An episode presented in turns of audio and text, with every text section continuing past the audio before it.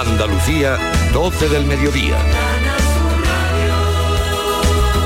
Noticias. Más de un centenar de protectoras de animales han convocado para esta hora concentraciones frente a las sedes del PSOE de más de 20 ciudades de España, entre ellas las capitales andaluzas. Quieren que los perros de caza se incluyan en la nueva ley de protección animal que en la redacción actual los deja fuera. Estamos a la concentración de Córdoba con Miguel Vallecillo. Concentraciones que se celebran en las localidades andaluzas de Jaén, Jerez, Cádiz, Córdoba, Almería, Málaga y Sevilla para exigir la retirada de la enmienda a la ley de protección animal presentada por el PSOE que excluye a los perros de caza y los deja sin protección. Javier Luna es el coordinador de PACMA en Córdoba. Miles de perros de realas, gargos, podencos, que son utilizados como herramientas para la caza, que viven en unas condiciones eh, lamentables, aislados de la sociedad y estos animales son los que necesitan una mayor protección y bueno, desde cualquier perspectiva es ilógico que se diferencie a unos perros de otros. Protestas que se llevan a cabo simultáneamente en un total de 24 ciudades de todo el país.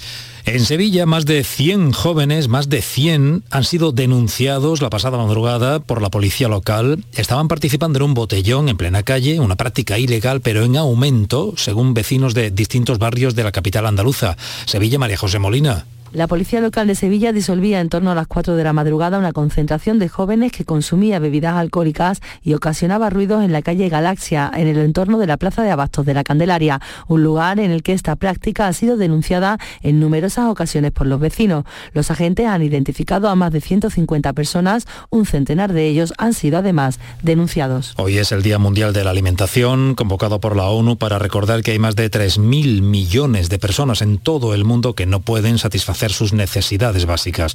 La emergencia sanitaria por la pandemia y la necesidad de la vacunación contra la COVID paró los tratamientos contra la desnutrición. Nos lo ha contado Monse Escruela, que trabaja con Médicos Sin Fronteras en las zonas del mundo más afectadas. Ahora con la pandemia de, COVID aún lo hemos visto más, ¿no? Se pararon todo lo que eran campañas de vacunación masivas.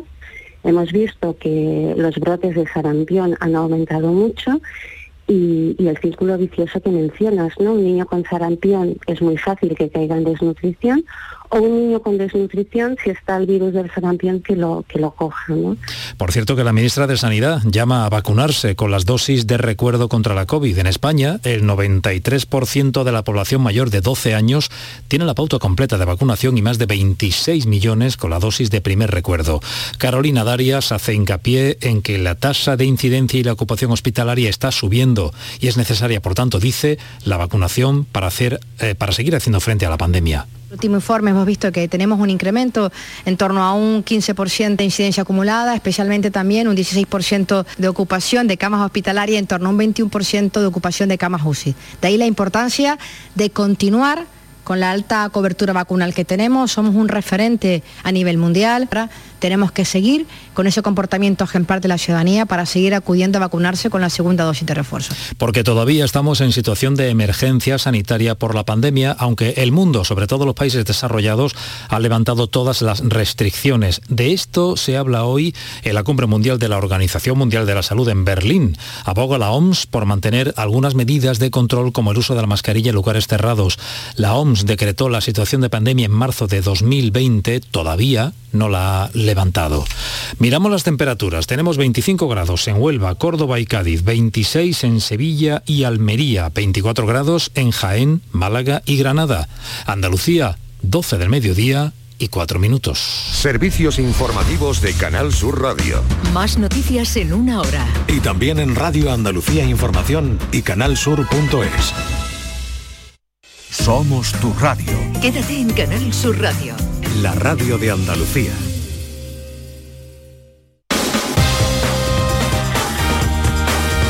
En Canal Sur Radio, gente de Andalucía, con Pepe da Rosa. Queridas amigas, queridos amigos, de nuevo muy buenos días. Pasan cuatro minutos de las 12 y esto sigue siendo Canal Sur Radio.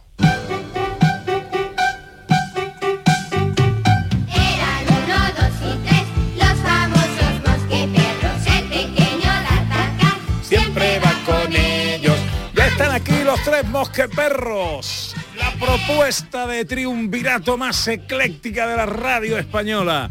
filosofía, humor, música clásica, con Raquel Moreno en Telequia Filosófica. Hola Raquel, buenos días. Hola Pepe. ¿Cómo estás? Bien, contenta, eufórica. Me han pasado muchas cosas buenas esta semana. ¿Ah, sí? Sí, sí, cuenta, cuenta. Sí, pues estoy ya terminando de París, que le llamo yo, Ajá. un libro. Encima he estado, mira, esta semana estaba hablando con una de nuestras oyentes y ya tengo una nueva amiga para toda la vida. Ah, sí, sí, sí. Muy bien. Sí, sí. Entonces he tenido como una semana de hablar con gente, no sé qué, y encima el libro que me nace, que ya, que ya estoy pariendo. Qué bueno. Oye, Claro. eh, ¿de qué hablamos hoy en filosofía?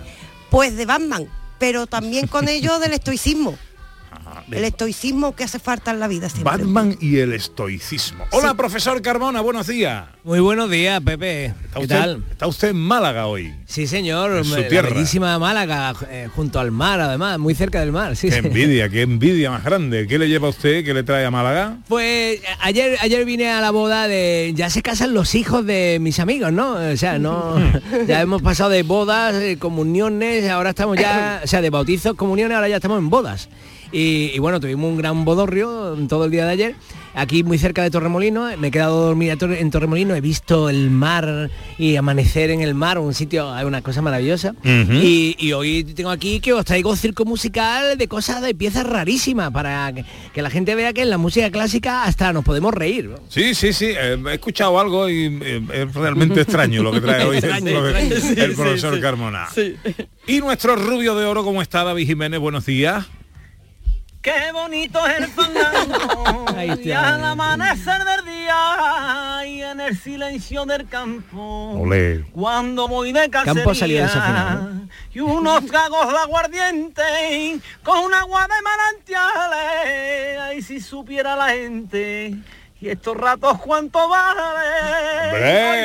Oye, oye, está muy bonito, David Jiménez, bravo, bravo. Oye, yo Bonito texto, bonito texto. te, te diría que em, em, eh, profundizaras en el fandango, ¿eh? Te va, te va, el, el- el cante por Huelva te va, ¿eh? A que me va, pero Sí. si es que me pegan todos los palos. Hasta uno que me dice que mi padre que me paran las espaldas. Oye, no, yo Porque quería... Estoy aquí en el- perdón, disculpe, que estoy aquí en el vivero y me dice, ¿y para qué dónde va? Digo, voy a poner con el coche allá al fondo. Dice, sí, sí, que la gente no te voy a cantar. Digo, que me pongo a cantar. Dice, a que me voy corriendo de aquí no me, me baja el pelo. Digo, vaya. La verdad es que esto de, de- es que no, estoy aquí en el vivero, esto no, de esto de tener que trabajar para vivir no me termina de convencer. ¿eh? Yo No, te lo digo de verdad. No, no. Me Porque no te ha hecho desperté, me desperté en 2008, me desperté cansado y no he levantado cabeza todavía. Bueno, ¿Qué, eh, qué se- pasa, querido? que na- nada, nada, nada. eh, eh, que callo hoy, ya, ¿no? hoy em, em, eh, traíamos curso de chino, traíamos vaivenes. ¿Qué, qué traíamos hoy? Porque Traigo de todo un poco, pero he escuchado ahora también a, a- a Raquel. Claro, es que como no estoy en el estudio, pues a mí estas cosas pues me las pierdo. Pero me habla de Batman y cuando ha dicho, voy a hablar de, Bla- de Batman. Raquel, tú sabes que si Batman hace el pino se queda dormido, ¿no? Pero... Hasta aquí mi aportación. Bueno, venga, eh, 12 y 8. Enseguida los vaivenes de David Jiménez. En Canal Sur Radio, gente de Andalucía con Pepe da Rosa. Si buscas vehículos de ocasión kilómetro cero y seminuevos, esta es tu mejor ocasión. Llega el Salón del Motor de Ocasión de Sevilla del 28 de octubre al 1 de noviembre en Fides. Las principales marcas y modelos en un único espacio. Recuerda, si quieres cambiar de vehículo, del 28 de octubre al 1 de noviembre en Fides, tu mejor ocasión. ¿Y tú? ¿Qué radio escuchas? Yo escucho La Noche de Canal Sur Radio con Rafa Cremades. Yo escucho por tu salud en Canal Sur Radio. Yo escucho La Mañana de Andalucía, el club de los primeros de Canal Sur Radio. Yo escucho la carta en Canal Sur Radio. Canal Sur Radio, la radio de Andalucía. Yo escucho Canal Sur Radio. Gente de Andalucía con Pepe da Rosa.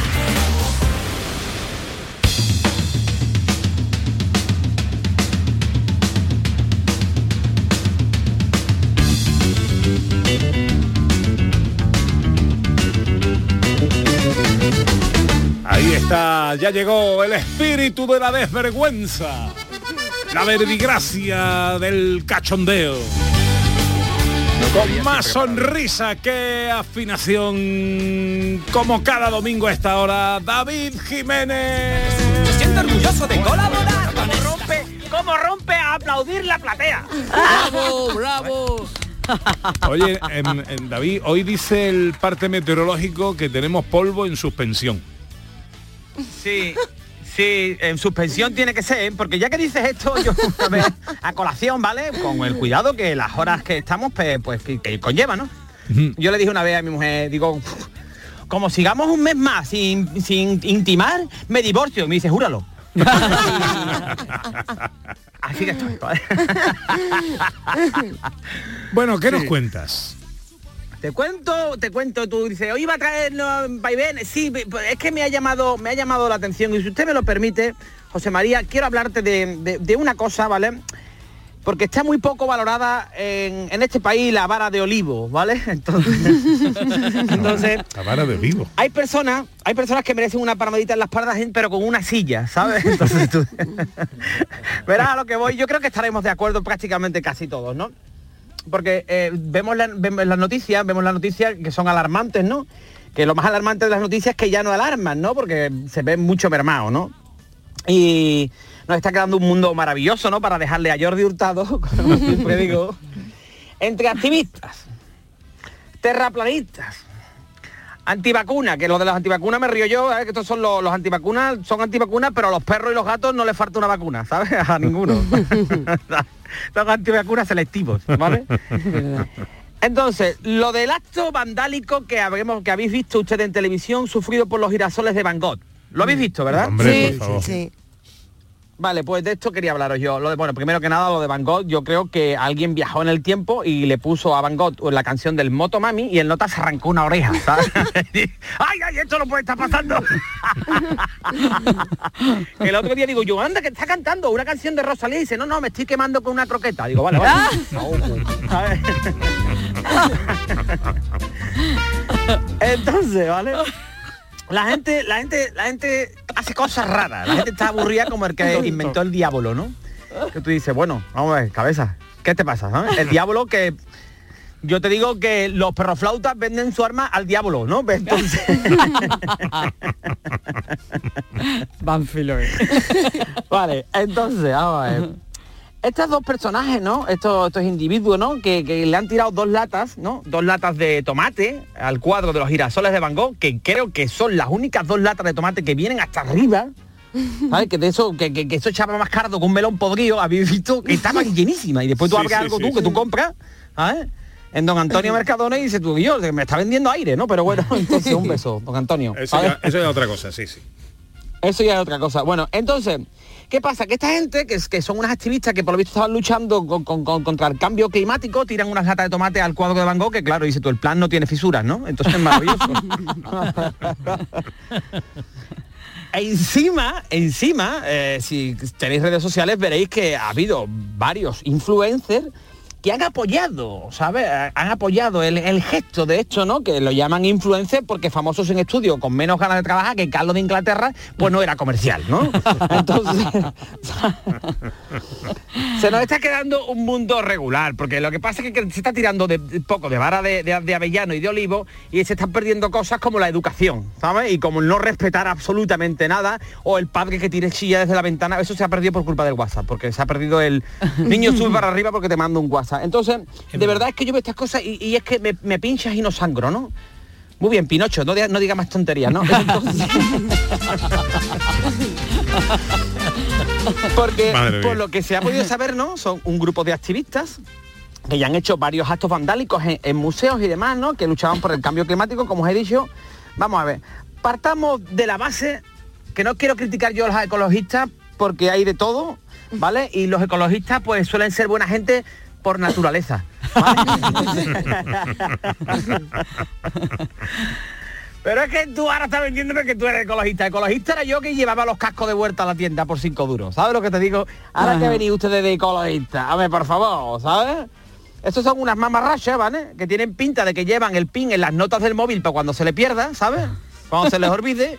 Y ahora por las criaturas vienen de ecologistas y se pegan con superglue en la pared. Hombre, por favor, respetar un poquito, ¿vale? Después estoy viendo las imágenes y hay un seguridad allí, no sé si lo habéis visto, el vídeo completo. ¿Habéis visto el vídeo completo? No.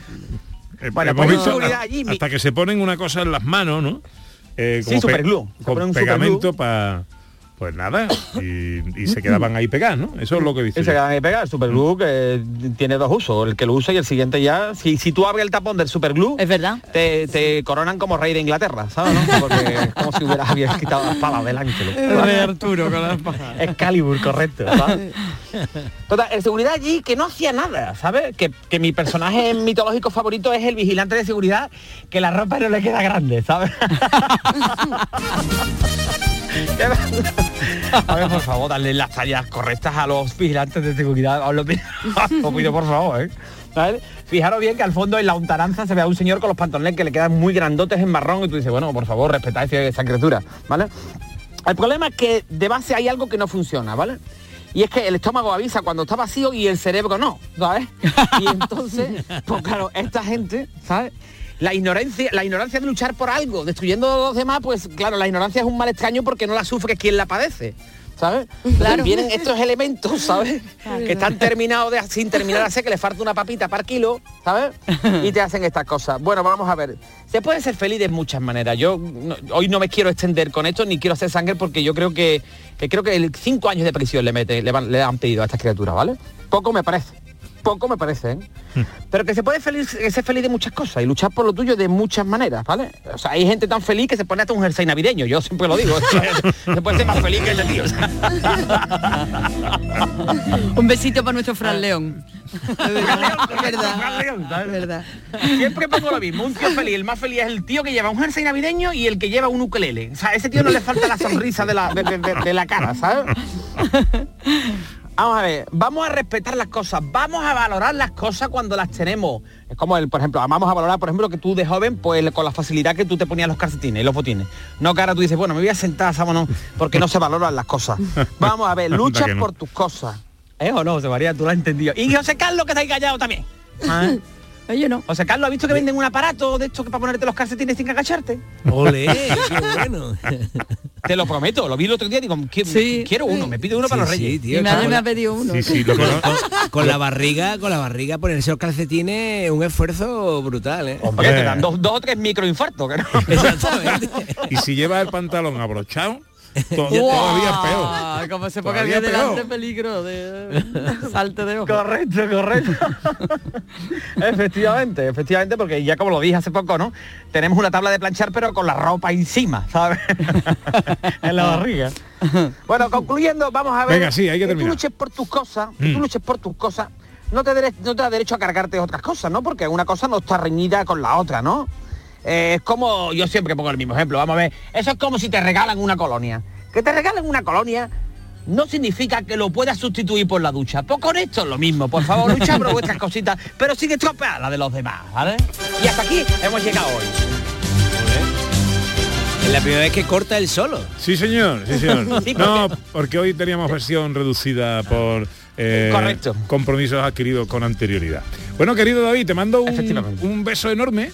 Eh, cuídate mucho, tengo ganas de verte, vente un día por aquí, Por que favor. nos acordemos de tu cara. Voy a ir, voy a ir en, en breve, creo que no descarto ir la semana que viene, quiero veros, aunque yo te veo, por favor, no os perdáis el programa a dos voces de Sí, Canal ¿verdad? Sur Televisión, donde está José María, que está muy bonito. Oye, te cuidas muy bien la barbita, tú tienes aquí tu peluquerito y tu... tu sale muy bonito, ¿eh? Esto es una empresa muy seria. Oye, y, y esta tarde no os perdáis el homenaje a Carmen Sevilla, ¿eh?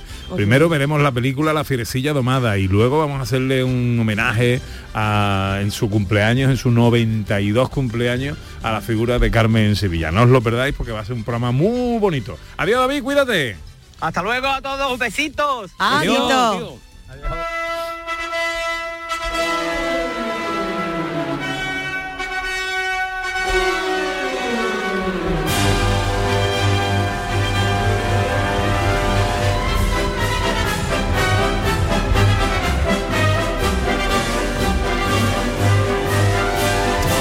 Llega el circo musical, el profesor Carmona. ¿Qué nos traes hoy, profe? Circo, circo, circo, traigo circo.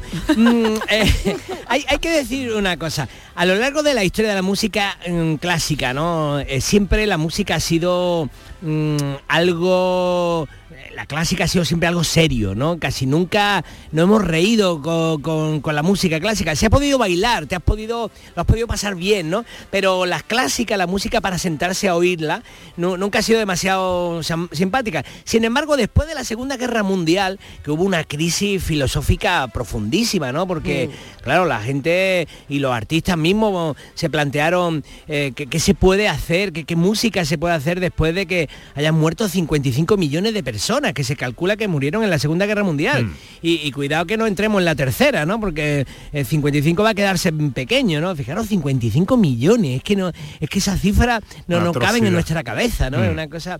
Bueno, mm, entonces eh, hubo compositores que se plantearon intentar hacer otra cosa. Y claro, todas las otras cosas tenían mucho que ver con el circo musical porque eran cosas muy atractivas, muy originales, muy rompedoras. Y, y bueno, a mí me parece que la gente las escuchaba por lo mismo que se escucha el circo musical, ¿no? Pa- para ver qué cosa tan rara se le ha ocurrido a este tipo. Y entonces, una, la primera que os traigo es un poema sinfónico, hasta ahí va bien, ¿no? Sí. Para 100 metrónomos. O sea, eh, el tipo que era George Ligeti, hoy vamos a escuchar tres piezas de George Ligeti, eh, George Ligeti hizo eh, una, un, un concierto en el que conectaba 100 metrónomos, ¿sabéis lo que es el metrónomo? La cajita esta triangular en forma de pirámide que tiene una masa y, un, y, un- y una balanza para poder plip, plip, plip, plip, marcar el ritmo, ¿no? Entonces, él puso el sonido de los 100 metrónomos a la vez, eh, que eso se le da cuerda, se le- hay que darle cuerda a los 100 metrónomos, es la cuerda como la de eh, la cuerda que le daríamos un antiguo reloj, ¿no? Eh, tienes que darle por detrás y eso sigue funcionando así.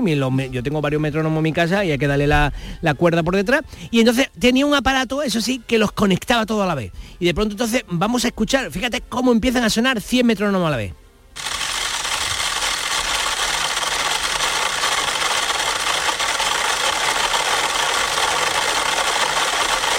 Claro, pa- parece que está lloviendo, ¿no?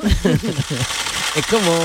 Bueno, so- son Esto se llama, sensaciones. se llama pose- eh, eh, poema sinfónico para 100 metrónomos. Efectivamente, de George Ligeti, que George Ligeti es uno de los grandes compositores, hablaremos algunas cosas más curiosas. Claro, la, la obra, la gente se sentaba a escucharla, ¿eh? o sea, el tipo llevaba como un gran armario, colocaba los 100... Ya le los vale 100 también a la metrónomos, gente, ¿eh? y, la- y la gente, sí, para, para ver experiencias nuevas y tal. Yo creo que esto es un poco de circo, ¿no? Porque ahí hay 100 metrónomos sonando. Claro, eh, como podéis imaginar, mm, eh, la obra terminaba por agotamiento, no del público, no del público, sino de los metrónomos. Mira, pasamos a la segunda fase para que veas cuando ya van quedando pocos metrónomos. Eh, van quedando menos y se escucha con más nitidez ¿no? que un metrónomo. Claro, hay que, hay que decir que cada metrónomo lo ajusta el director al compás y a la velocidad que quiere y que... No, ah, bueno, eso sí, claro, cada uno tenía una velocidad distinta y por tanto se agotaban antes la, la- la cuerda, ¿no? Y, y al final, al final, pues mira, pasamos a la última, donde ya nada más que queda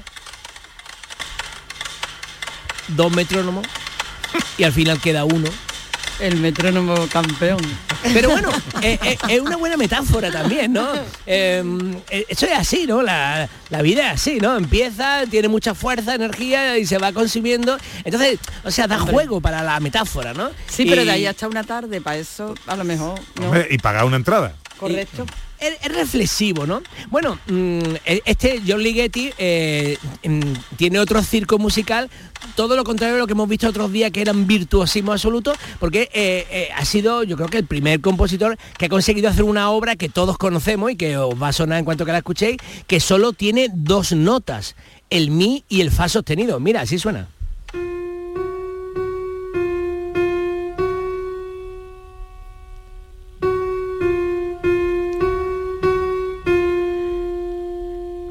Exactamente. Banda sonora de una película. Exactamente. De hecho, aquí nuestro técnico Zapico, en cuanto que la ha escuchado, la ha reconocido, ha dicho, es de una película. Sí, sí, con Lo- Tom Cruise. Lo bueno de- del mi y fa, está tocando mi y fa sostenido, es que puede hacer también el mi o el fa agudo. Por eso, y el grave. Y se escucha ahora grave y agudos. Ahora un fenómeno tío, ¿eh? Que, Exactamente. Cabeza también. ¿Qué película es? Pues Ice White Shot, ¿os acordáis? Con Tom Cruise. ¿eh? Sí, señor. Eh, sí, sí. Y esta, esta música mm, se, se hizo famosísima, solo con dos notas, mi y fa sostenido. Pero este George Ligeti, pero esta música no se hizo para la película, hay que reconocer eso, ¿eh? sino que luego el director tomó la, la música y la puso para crear este, esta situación de misterio.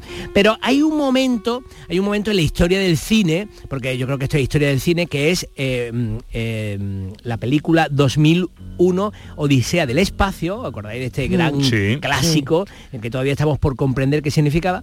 Bueno, pues mm, que cuando aparece el gran obelisco, después de que los monos estén golpeando allí con el así habló Zaratrusta de Richard Strauss, pues de pronto aparece el obelisco y empieza a escucharse esta música.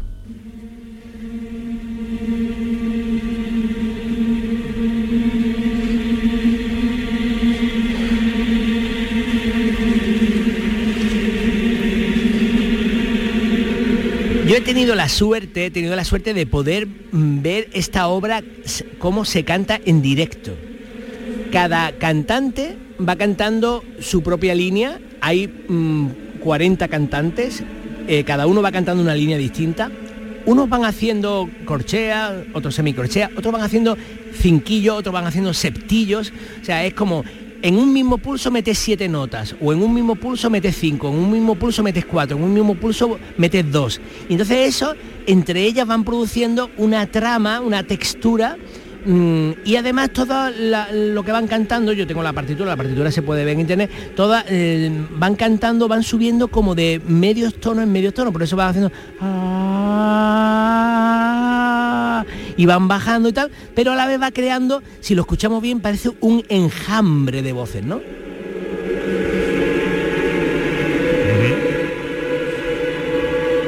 La sensación es muy alucinante, ¿eh? Y ahora os lo voy a contextualizar. Esta pieza es el Kyrie del Requiem de Ligeti. Y eh, la idea, que esto sí que tiene que ver con el, con el fin de, la Segunda Guerra Mundial, la idea era que hu- hubo una, una idea musical, eh, filosófica de, de Adorno, que dijo, que planteó que después de la Segunda Guerra Mundial, después de, la, inmensa muerte que había habido eh, eh, a manos de unos hombres contra otros en esa Segunda Guerra Mundial, no se, poderi- no se podría volver a cantar, o sea, cantar, cantar, ¿no?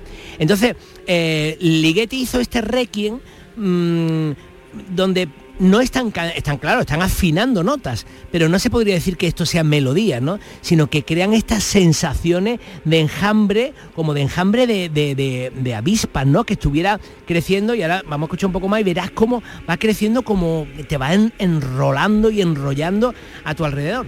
Pero, pero hay una, una clave en esto, y es que él pensó en los millones de muertos que estuvieran en el, eh, en el purgatorio.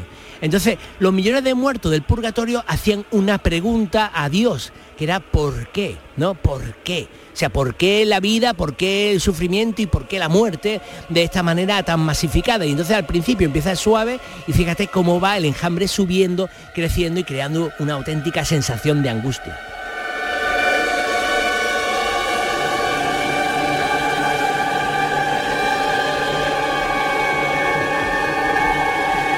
Profesor, entre el, el metrónomo y el enjambre, esto en una misma tarde, en un concierto, sale uno loco, ¿eh? Yo a mí me cantan esto de la ventana y lloro y todo, ¿eh? Claro, pero por lo menos reflexiona sobre que el arte, sí. la misión del arte. No, no, un fenómeno, un fenómeno. Ligeti, Ligeti, un fenómeno. el fenómeno? Ligeti es un fenómeno. Fuera de serie.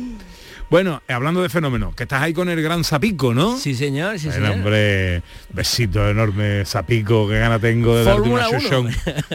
qué gana tengo de darte una shoshón. Bueno, eh, vale, pues más cositas enseguida. Ahora un poquito de filosofía. Venga.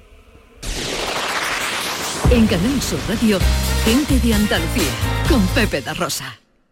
El campo andaluz necesitaba un paso adelante. Por ello, hemos sembrado millones de datos, regados con inteligencia artificial para hacer posible... Siembra, la nueva plataforma colectiva por inteligencia artificial de asistencia a la planificación de cultivos para su comercialización. Toda la información para acertar y cultivar la solución más rentable. Junta de Andalucía. Canal Sur Radio. Sevilla. ¿Planeando salir de escapada o de fin de semana? Recuerda, hay otra Sevilla. Asómate a la provincia y disfruta de un turismo seguro en cada uno de sus espacios naturales, pueblos monumentales y alojamientos. Cambia de vistas. ProDetour Turismo de la Provincia, Diputación de Sevilla. Auditorio Nissan Cartuja nos trae una programación variada de música y risas aseguradas en este mes de octubre. No os perdáis los conciertos de Merche y Diego Valdivia, la obra de teatro de Gabino Diego o los monólogos de David Guapo y de Miguel Lago. Entra en auditorionissancartuja.com y no te quedes sin tu entrada. Repetimos, auditorionissancartuja.com. Todo lo que quieras saber sobre Sevilla lo tienes en canalsurradio.es. Sencilla, Sencilla, rápida, rápida, fácil de manejar. fácil de Así es la nueva app de Canal Sur Radio. Con todos los programas y audios destacados, los podcasts, emisiones en directo. Para que sigas conectado a nuestra programación y a los espacios que más te gustan y sigue. Cuando quieras, donde quieras. Descárgate ya nuestra app. Todo Canal Sur Radio, Radio Andalucía Información, Canal Fiesta, flamencoradio.com y Canal Sur Radio Música para ti. Cuando quieras, donde quieras. Más Andalucía, más Canal Sur Radio. Gente de Andalucía, con Pepe de Rosa. Para Sofía la noche tiene algo especial, un algo nuevo y seductor. Y se divierte bailando hasta el amanecer, no hay nadie dueño de su amor. Tiempo para la filosofía, tiempo para pensar un poquito, que esto siempre viene bien, con Raquel Moreno Lizana, en Telequia Filosófica y su filosofía pop, ya saben, la propuesta para esta temporada de acercarnos a la filosofía a través de eh, pues la cultura más cercana, más popular que nos rodea y nos ha rodeado siempre. Sí. Hoy la cosa de qué va? Hoy va de estoicismo realmente, Ajá. porque yo creo que nos viene bien aprender a ser estoicos y estoicas en la vida. Pero vamos a aprenderlo en vez de dando la chapa, Pepe, con un personaje que todo el mundo conocemos, Batman, que es un Ajá. ejemplo de estoicismo. Ah, muy bien. Pues defi- def- definamos el estoicismo primero, si te parece, ¿no? Sí. eh, ¿Qué es el estoicismo? Normalmente cuando buscamos en internet estoicismo y sale filosofía de la resistencia, resistir, resistirlo todo. Bueno, resistirlo todo pero con inteligencia. El estoicismo nace como una corriente filosófica alrededor del siglo V antes de Cristo, hay los antiguos, y en realidad se llama estoicismo ¿por qué? Porque eran un grupo de filósofos que se reunían en la estoa. Sobre todo empieza con uno que se llama Zenón y empieza a hablarle a gente sobre una filosofía de vida y en la estoa ¿qué es? Una puerta. Eso es como se llama puerta en griego. Ajá. Y como se empiezan a reunir allí en la puerta para escuchar a este hombre hablar de filosofía de vida, pues los que van a la estoa, los que van a la estoa, los estoicos. Por eso se llama así. Después, como no se nos ha quedado la palabra estoico, como los resistentes, como los fuertes. Pues ¿por qué? Porque precisamente esa filosofía de vida que nos trae este hombre, Zenón de Sitio, es una filosofía que- de vida que habla de cómo afrontarnos a las dificultades. ¿Y qué pretenden con ello? Bueno, ojo, tenemos un ejemplo andaluz de estoicismo, Séneca, por ejemplo, quiero recordarlo. Pero eso, ¿qué pretenden lo- los estoicos? Tener una vida eudaimonia, le llaman ellos, pero como esta palabra es muy rara, una vida productiva a nivel personal, es decir, felicidad, pero no felicidad vacía, sino que queremos sacar provecho de nuestra propia vida. ¿Cómo lo hacemos? Ellos destacaban cuatro virtudes, sabiduría, justicia, coraje y disciplina. Y esto lo ponían en práctica en su propia vida, pero además llevándolo a extremos. Claro, esto queda en el siglo V antes de Cristo como una cosa antigua hasta que aparece Batman. Batman es un ejemplo de estoicismo, aunque suene muy friki, pero es tal cual. Batman es un ejemplo de estoicismo y vamos a mirar su vida para entender por qué la gente dice, ¿por qué Batman es un superhéroe si es rico y tiene un coche y en realidad no tiene poderes? Y no tiene superpoderes. exacto. Ahí está, porque es un estoico y los estoicos son héroes. Y esto es el ejemplo de Batman, sobre todo recomiendo la película que es la que me voy a basar, Batman Begins, que es en la que nos cuentan cómo nace Batman. Vale, miramos la vida de Batman. Empezamos, voy a destacar solo unas cuantas escenas que todos conocemos. La primera de ellas, ese Bruce Wayne que es un niño y va al teatro con los padres y empieza a tener miedo de lo que está viendo en el teatro. Y tiene mucho miedo. Y entonces el padre incluso le dice, pero estate tranquilo, no tengas miedo. Y en ese momento, como el niño está histérico, dicen los padres, vámonos del teatro, que el niño no hace caso. Se van del teatro y ahí En ese momento matan a los padres de Batman. Bueno, del futuro Batman. ¿Qué pasa? Que ese niño se sentirá culpable durante toda su vida porque piensa que por culpa de su miedo sus padres han fallecido. Lo primero que tenemos, un trauma, la dificultad que se asoma en la vida. Pero aquí no se queda ahí la historia. Ya sabemos que la culpa, si se queda ahí encasquetada, ¿qué es lo que ocurre? Que nos quedamos dando vueltas sobre nosotros mismos. Batman es quien es porque se va a convertir en un estoico a partir de aquí, a partir del dolor que se le presenta en su vida. ¿Y qué, cómo va a continuar la historia? Bueno, también recordamos esa famosa escena en la que este niño, justo antes de lo que ocurra a sus padres, ya era un niño que estaba manchado por el miedo. ¿Por qué? Porque había caído en un pozo, nos acordamos. Es la otra escena en la que él cae en un pozo y en ese pozo aparecen un montón de murciélagos y él se asusta muchísimo. Y él en ese momento, que era justo poco antes de que el padre muera, mm, se queda como pillado, como decimos nosotros, de por qué no puedo parar de pensar en murciélagos. Y le dice el padre, porque te conviertes en lo que mm, aquello a lo que atiendes, es decir, tú te conviertes en aquello en lo que estás pensando, que por cierto era algo que decía Epitecto, te conviertes en eso a lo que prestas atención. Esto es una frase de un estoico en la antigua Grecia. Él presta atención a los murciélagos, llega al trauma y ya tenemos el lío montado. Nos vamos a la siguiente escena y ¿qué ocurre? Que ya tenemos un niño traumatizado por el miedo a los murciélagos y un niño que además se siente culpable por la muerte de los padres. A partir de aquí, ¿qué es lo primero que quiere? Venganza. Él quiere vengarse de eso que ha pasado y ¿qué está haciendo? Echarle la culpa al mundo de su desgracia. Lo que hacemos todos normalmente al principio cuando cogemos una rabieta. Y aquí aparece un personaje en Batman Begins, que es un, un mafioso, que se le va a adelantar en la venganza. Pepe se le va a adelantar. Él quiere matar a los asesinos de sus padres y de repente, ¡pum! Este se le adelanta en la venganza y le quita esa venganza. Él no puede ejecutar esa venganza. Nos vamos a una siguiente escena. Él lo habla con su amada, Rachel. Rachel no por casualidad, ¿eh? que yo tengo aquí información bueno, pues esta mujer, él lo habla y dice, yo quería vengar la muerte de mis padres. Y esta mujer le dice, la justicia mm, es armonía, la venganza es una satisfacción personal. Y él se queda pensando, diciendo, si yo lo que quiero es hacer el bien, yo lo que quiero es matar a los malos. Pero se da cuenta de que a lo mejor eso no es hacer el bien. Empieza a darle vueltas al coco y habla con el mafioso que le ha quitado la venganza. Y entonces aquí vemos que ya aparece un personaje que está eh, empezando a replantearse cómo se enfrenta al dolor. Aquí va apareciendo el primer estoico, porque los estoicos no son gente que aguanta el dolor, sino que se replantean qué hacer con ello. Y aquí es donde parece que Bruce Wayne se va a convertir en Batman. Aquí empieza a pensárselo y aquí recuerdo yo una frase de Séneca que dice, a veces es necesaria la destrucción para dar espacio a una prosperidad mayor. Muchas cosas han caído para ser reemplazadas por otras mejores.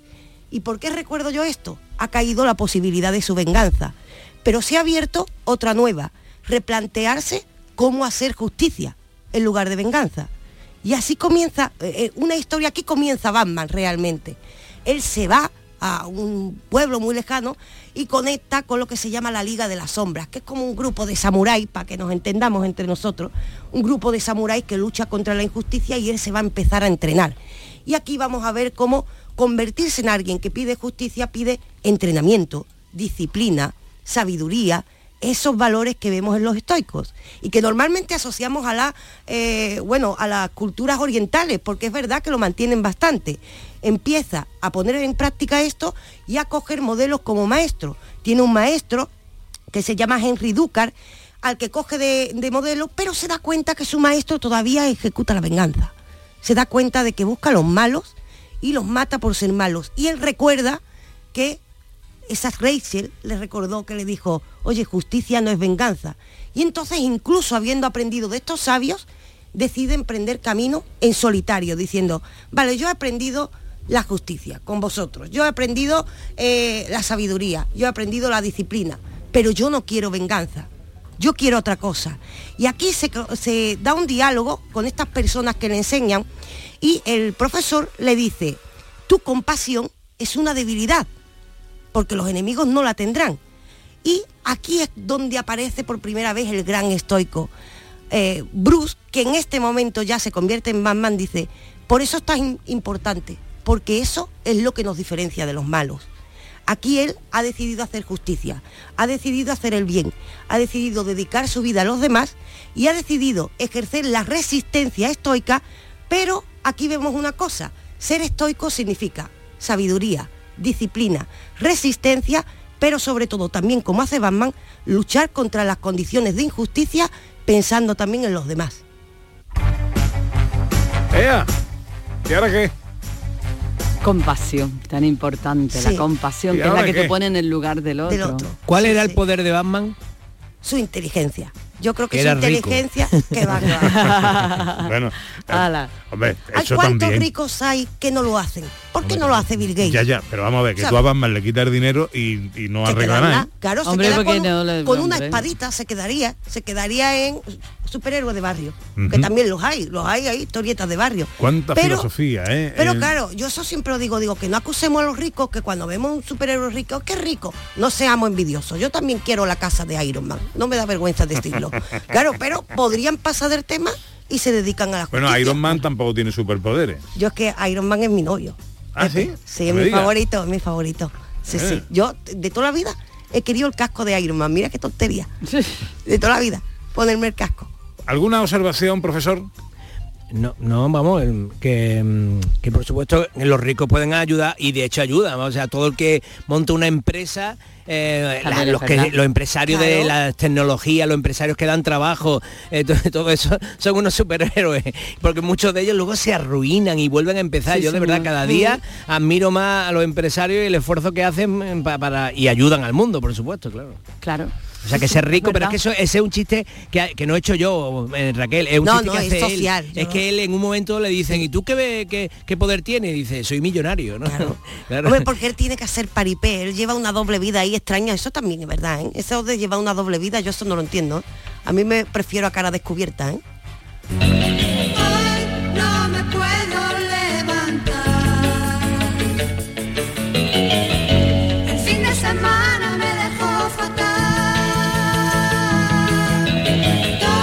Profesor nos propone también este año el Rincón del Vago, en el que nos resume libros de ensayo. Eh, para que no sea necesario leerlos o para alimentar la- el apetito de hacerlo, profesor. Hombre, un, un- vago, un vago, reconozcámoslo, la gente eh, es vaga, pues ya está, te hago el resumen porque no, no es lo mismo, en un libro de literatura, pues por mucho que yo te cuente el argumento, tú no vas a sentir las emociones de los personajes y tal, pero en un libro de ensayo, muchos libros de ensayo se pueden resumir eh, en un artículo, ¿no? Pues sí, ya está, ya puedes apuntarlo, me lo he leído, sí, sí.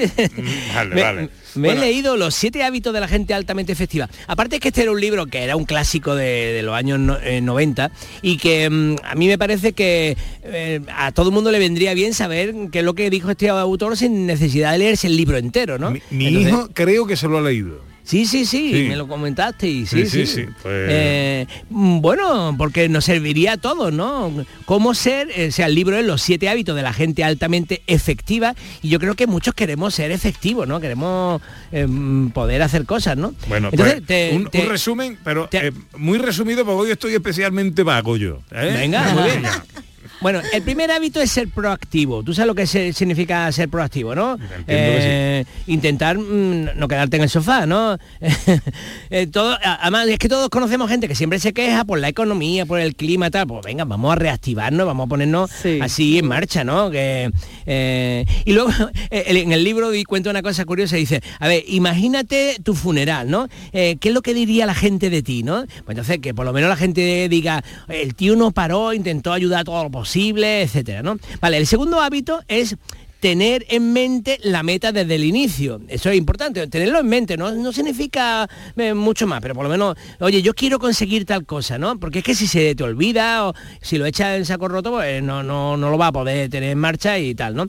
Y, mm, y la manera más eficaz de tener en mente la meta desde el inicio es empezar por escribir una declaración de misión personal. Esto lo hacían los ejercicios espirituales de San Ignacio, hacía eso también, que era que tú te escribías cuáles eran tus propósitos en la vida, ¿no? Escribirlo, porque al escribirlo te hace un compromiso como contigo mismo. El tercer hábito es que debemos poner primero lo primero. ¿Eh? Mm, si le pregunta a cualquier persona qué es lo más importante de su vida, las respuestas más comunes son la salud, la familia, los amigos. Seguramente nadie diría responder correo electrónico, ver la televisión o ir al cine. Sin embargo, ocupamos gran parte de nuestra vida en cosas que son irrelevantes. Entonces, pongamos primero lo primero. El cuarto hábito es pensar en términos de no, pensar en términos de ganar, perder, sino de ganar, ganar. O sea, mira, la mentalidad de escasez y la avaricia hacen que mucha gente quiera ganar a costa de otros.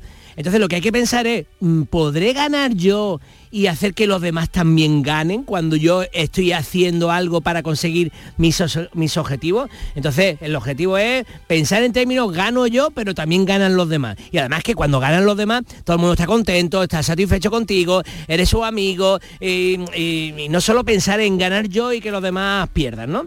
Luego el quinto es mm, buscar y entender y luego ser entendido. O sea, primero hay que buscar entender a los demás. O sea, ¿por qué la gente se comporta así? Mucha gente critica continuamente a, a los demás. Habría que decir lo primero, pero esta, esta persona, ¿qué le pasa, no? Eh, ¿Cuál es su frustración? ¿De, de dónde procede eh, esta manera que tiene de actuar, no? Y luego, entonces, mm, eh, intentar mm, a- a entenderlo y al entenderlo, quizás también te entienden ellos más a ti y podemos funcionar todos juntos mucho mejor. El, sexti- el sexto hábito es lo que llamamos eh, sinergizar. Mira, ima- imagina un árbol lleno de manzanas y dos personas queriendo alcanzarla. Pues quizás por separado mm, no pueden, pero si uno se pone con el otro, hacen sinergias, pues em, pueden conseguir la manzana que está en el árbol alto, ¿no? Pero los dos solo ahí saltando, entonces hay que buscar otro eh, gente que esté en, la misma batalla contigo para unirte a ellos y además ayuda mucho porque al estar con otras personas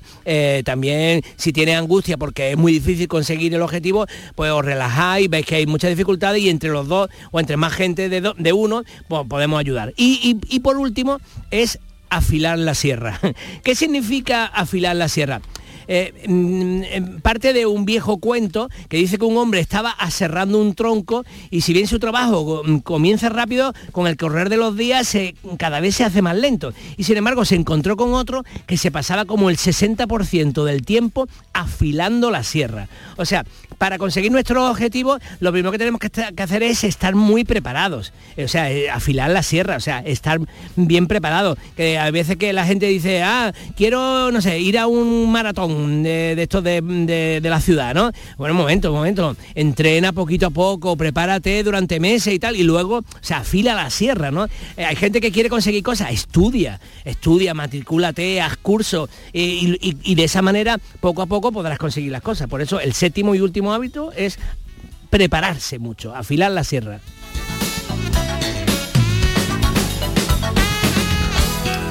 Bueno, pues ya sabéis, eh, los siete hábitos de la gente altamente efectiva de Stephen Covey de 1989. Un libro de ensayo que ya no hace falta que os leáis. Porque, No, Porque escuchan la radio, claro. Eh, porque escucháis la radio. Vamos con más cosas.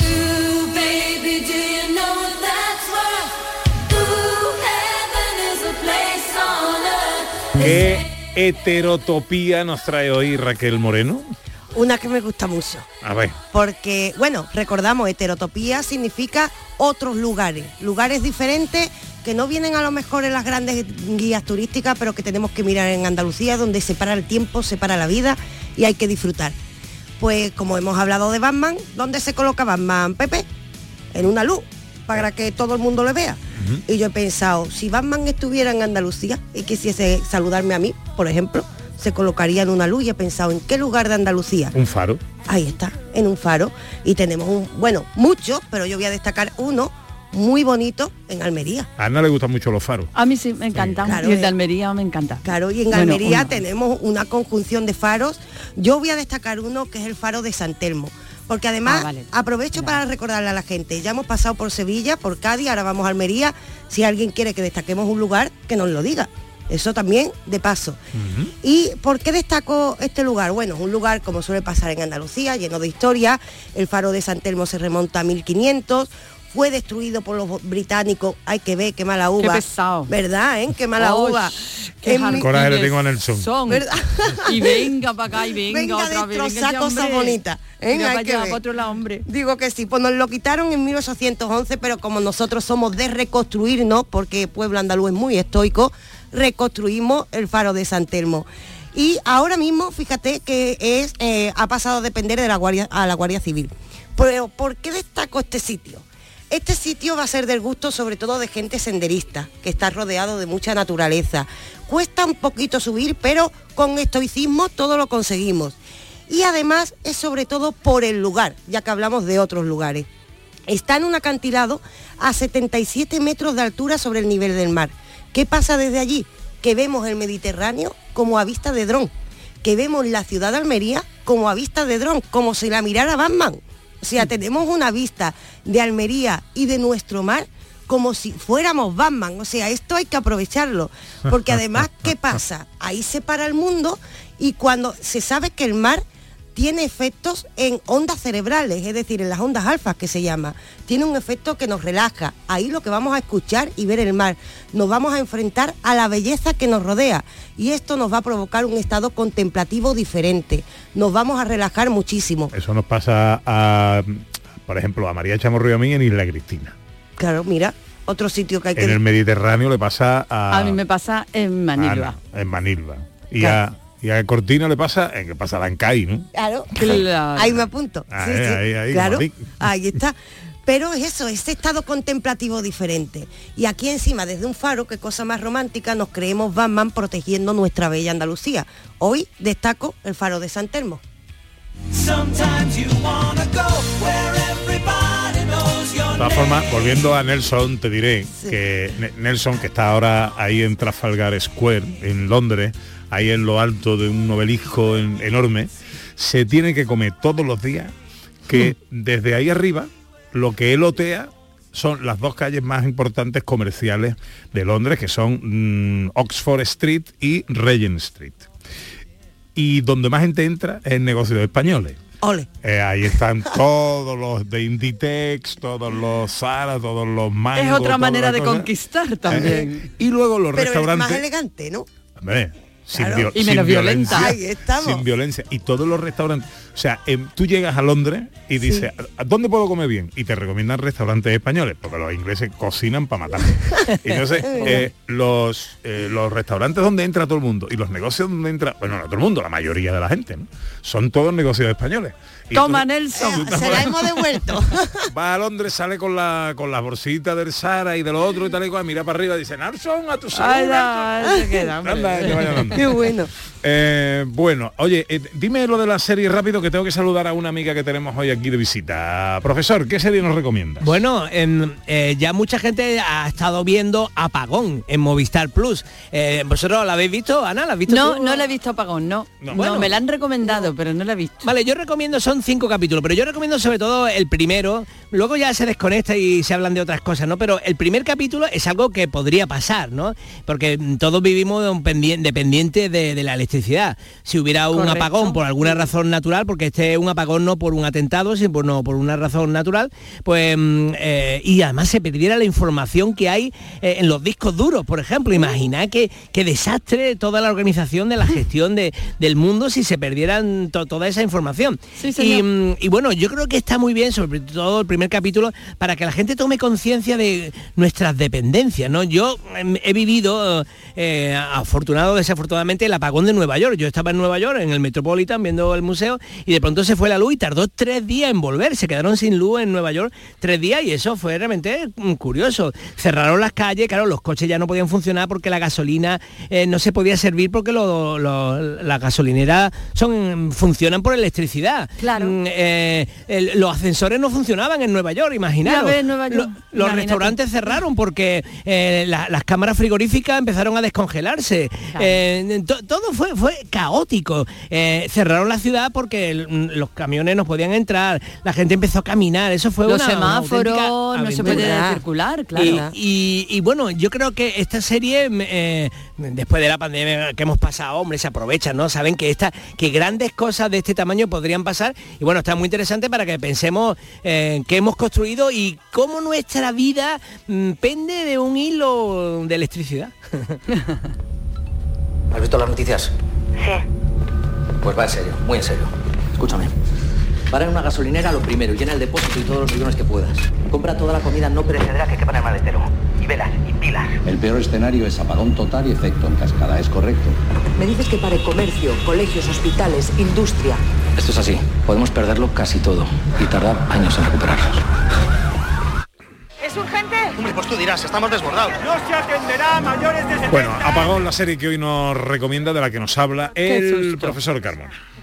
Perdona mi curiosidad, pero quisiera conocer cada detalle de tu intimidad. Bueno, hoy tenemos una visita de un... eh, posiblemente dentro de unos años, eh, quizás en algún periódico o en O a lo mejor aquí. alguna tele o aquí en la radio, Nos está sustituyendo. quitándonos el trabajo. a- estará una Lucía. Hola Lucía. Hola. Acércate al micrófono ahí que te Ay. que te escuchemos. Bien. ¿Qué tal? ¿Cómo estás? Pues muy bien. ¿Cuántos años tienes? 15. 15 años. Y, y tú quieres ser periodista. Sí. ¿Desde cuándo? Pues desde hace mm, no mucho, la verdad. Desde, a ver, también porque yo en tercero mm, fue mm, ahí cuando se me ocurrió porque no me estaba gustando nada lo que estaba dando yo en, en clase y eso. Y dije, en cuarto quiero hacer letras. Y ahí ya fue cuando fui, me empezó a gustar más los deportes, el periodismo deportivo y todo. Y dije, pues quiero, no sé. Este va a ser mi camino. Este va a ser mi camino, exacto. Lo que no sabes todavía es si eh, vía radio, vía televisión, vía prensa escrita, eso todavía no lo sabes. A ver, me llama mucho más la, te- la televisión, la atención. Me llama más la atención la televisión. Pero mm, hoy que he venido aquí y tal, pues mm, no sé. Te hemos hecho cambiar de opinión. A ver, es que, claro, me ha gustado esto de la radio, mm, cómo se lleva todo y tal, pero... Tienes que probar. Claro, ma- a mí normalmente, como llamarme la atención, me llama más la atención la televisión, siempre. Ujú.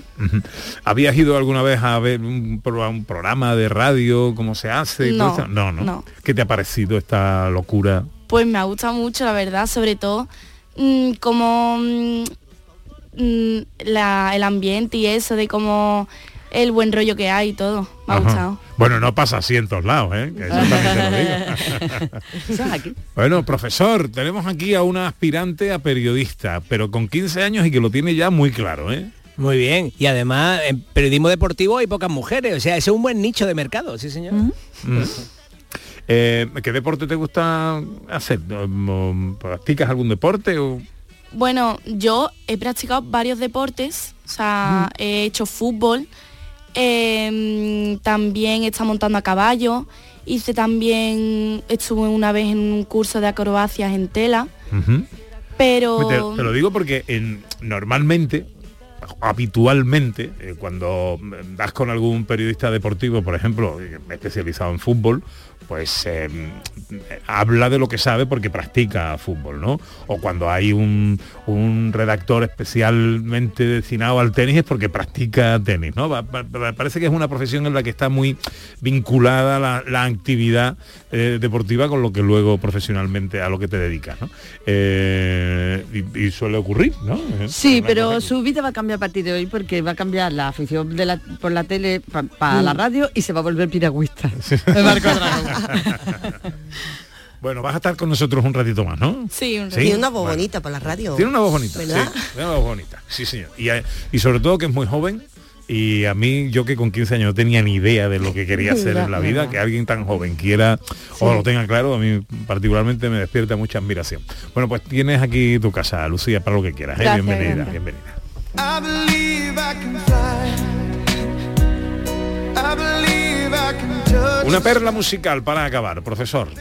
Bueno, eh, también sirve para ella, para que porque precisamente mm, es una canción que habla de eh, creo que puedo conseguir mis sueños, ¿no? Y esta canción, eh, I Believe I Can Fly, que, que vimos muchos en la película de Jim Carrey, una película muy, muy divertida, ¿no? La de Vicky Jane, Ladrones de Risa, pues mm, es una, es una canción que a mí me encanta eh, porque un- es un tipo que, que canta que creo que puedo volar, creo que puedo tocar el cielo.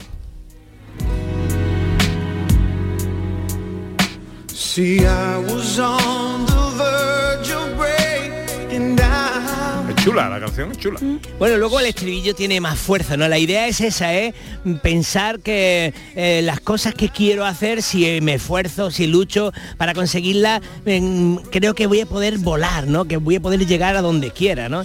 Y a, a mí esta es una canción que me llena de energía y de ilusión, sobre todo cuando aparece eh, el estribillo. Y me- Mira, me mira, el, encanta. me- el mensaje que tengo aquí es para ti, Lucía, de Jesús Márquez, que es el presentador. ¿Sabes quién es Jesús Márquez? No. ¿No? No, tienes que saberlo. El presentador de La Gran Jugada, que es el gran programa deportivo de los fines de semana, donde se retransmiten todos los partidos y todo eso. Dile a Lucía, me dice Jesús, que cuando quiera se venga a La Gran Jugada, que está invitada. Anda, pues muchas Ah, gracias. que- Anda. Adiós, Raquel. Hasta luego. Adiós, profesor. Que no os perdáis a Carmen Sevilla y en la firecilla domada. Ahí, ahí, ahí. ahí. Soy Batman.